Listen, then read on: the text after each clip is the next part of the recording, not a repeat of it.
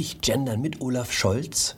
Squid Game Next Level jetzt in der Brüssel-Version und ist der Impfgegner der Blinddarm der Republik oder nicht eher die Niere? Hallo und herzlich willkommen zu einer neuen Folge von 9 Minuten Netto. Mein Name ist Jan Fleischhauer, ich bin Kolumnist beim Fokus und wir schauen hier gemeinsam auf die Lage in Deutschland. Wie gendert man Kinderkrankenschwester? Hier ein Vorschlag unseres frisch gewählten Bundeskanzlers. Und vor allem aber einen ganz, ganz wichtigen Beruf als Kinderkrankenschwesterin. Kinderkrankenschwesterin. Okay. Sie wissen, beim Gendern geht es darum, das weibliche Geschlecht sichtbar zu machen, weil die meisten Menschen angeblich bei einem Wort wie Arzt oder Student nur an Männer denken. Ich hätte gedacht, Kinderkrankenschwester weise eindeutig genug auf das weibliche Geschlecht hin. Aber offenbar habe ich mich geirrt. Also künftig Kinderkrankenschwesterin, wenn Sie über eine Kinderkrankenschwester reden. Die neue Familienministerin Anne Spiegel von den Grünen hat angekündigt, dass alle Ministerien zur geschlechtergerechten Sprache überwechseln werden.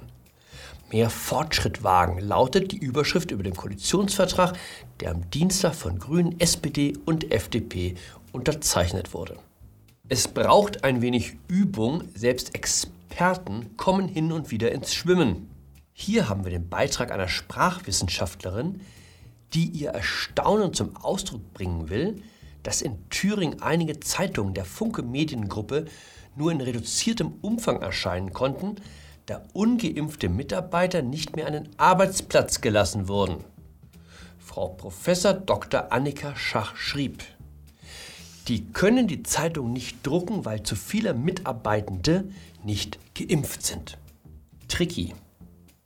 Mitarbeiter, die aktuell nicht mitarbeiten können, bleiben Mitarbeiter. Aber sie sind keine Mitarbeitende. Wären sie Mitarbeitende, könnte die Zeitung ja ungehindert ausgeliefert werden.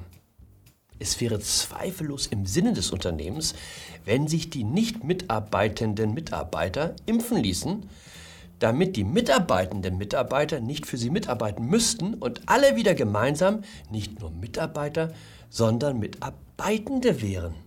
Olaf Scholz hat vor der Wahl angekündigt, sein Kabinett werde paritätisch besetzt sein. Frauen stellten 50 Prozent der Gesellschaft, also sollten sie auch 50 Prozent der Macht haben. Wurde er sehr für gelobt. Fortschritt angekündigt, Fortschritt verwirklicht. Sie ahnen es, ich habe einmal genauer nachgesehen. Und was musste ich feststellen? Wir waren schon weiter. In Wahrheit ist der Fortschritt ein Rückschritt.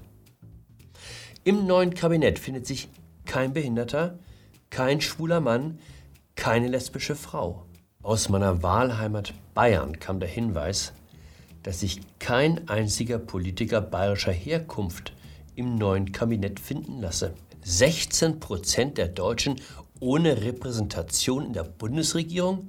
Ein Schlag ins Gesicht aller Bayern.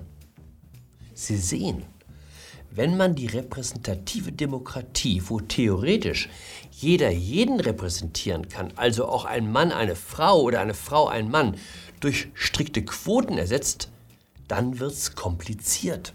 Welche Quote erfüllt eigentlich Karl Lauterbach, dass es am Ende doch noch zum Gesundheitsminister gebracht hat?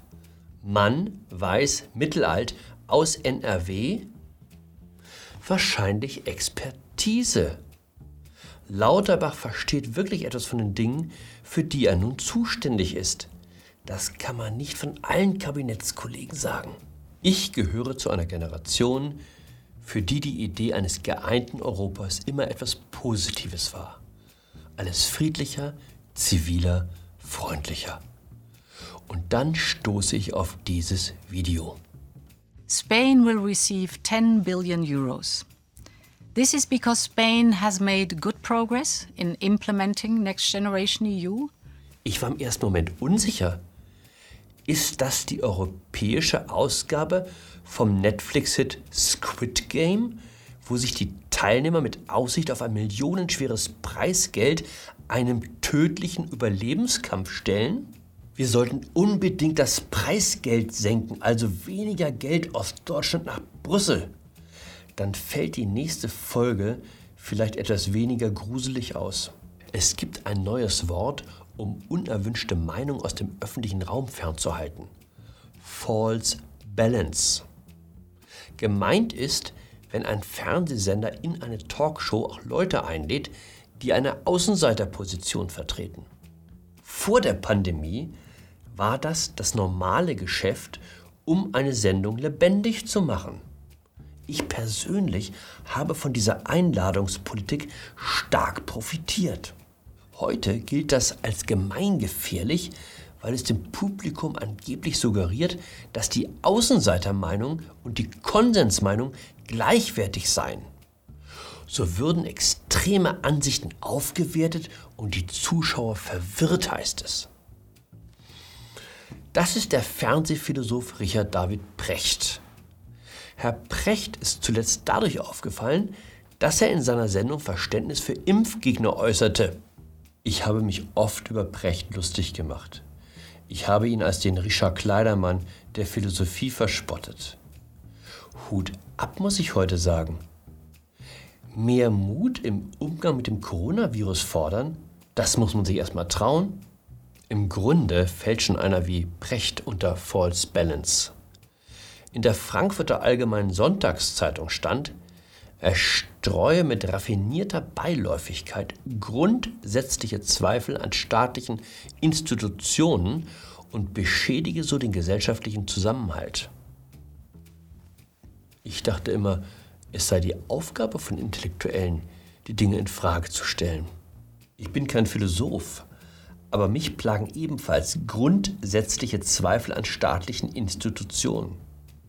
Bis heute erscheint mir das Corona-Management etwas konfus. Wer prüft zu Hause ernsthaft seine Besucher auf einen Impfausweis, wie es jetzt verlangt wird? Vielleicht Menschen wie Bettina Schausten, die von sich auch sagt, sie würde 100 Euro zahlen, wenn sie bei Freunden übernachtet um ihre Lauterkeit unter Beweis zu stellen. Aber alle anderen? Ich habe bis heute auch nicht verstanden, warum Weihnachtsmärkte schließen müssen und zu Silvester wieder ein Böllerverbot herrscht. Statt die Leute dazu zu ermuntern, sich im Freien aufzuhalten, werden sie animiert, drinnen die Köpfe zusammenzustecken. Es gibt 23 Millionen ungeimpfte in Deutschland. Rechnet man alle unter 18 Jahren heraus, bleiben 12 Millionen Erwachsene, die sich bewusst gegen eine Impfung entschieden haben. Das sind so viele Menschen, wie es Leute gibt, die bei der Bundestagswahl die SPD mit Olaf Scholz gewählt haben. Unter den Impfgegnern finden sich Verschwörungstheoretiker, Okkultisten, Spinner, Nazis. Aber alle 12 Millionen zu Spinnern und Nazis zu erklären oder sie als Blinddarm zu bezeichnen, auf den man getrost verzichten könne, wie diese junge Dame im ZDF? Ich weiß nicht, ob das so schlau ist. Es wäre doch schade, wenn uns als Gesellschaft am Ende nicht nur der Blinddarm fehlen würde, sondern auch die Leber oder Niere. In dem Sinne, bleiben Sie philosophisch, bleiben Sie besinnlich, bleiben Sie mir gewogen, Ihr Jan Fleischhauer.